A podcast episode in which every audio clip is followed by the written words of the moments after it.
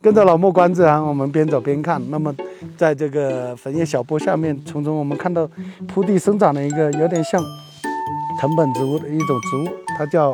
鞭打绣球，它是我们玄参科鞭打绣球属的鞭打绣球。为什么叫鞭打绣球呢？你看它有已经结有种子了，你看它的果实，哎，红红的，然后这个植物长得像一条长鞭形，上面会标注着一个个它的。果实，那这个也有已经熟透了、裂开的啊，它炸裂了以后，你看它种子就会出来。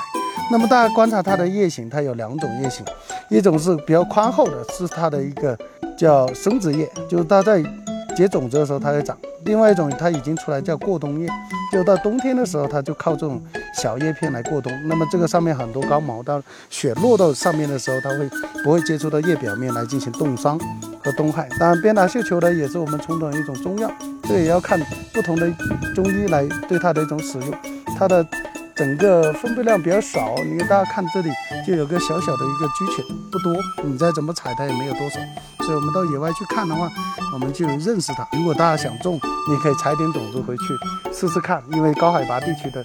它引种以后，它会有一定的生态适应性，也不一定种得活。当然，如果你种活了，那它也可以作为一个人工驯化的一个中药材品种，那么在野外我们就是看看就好。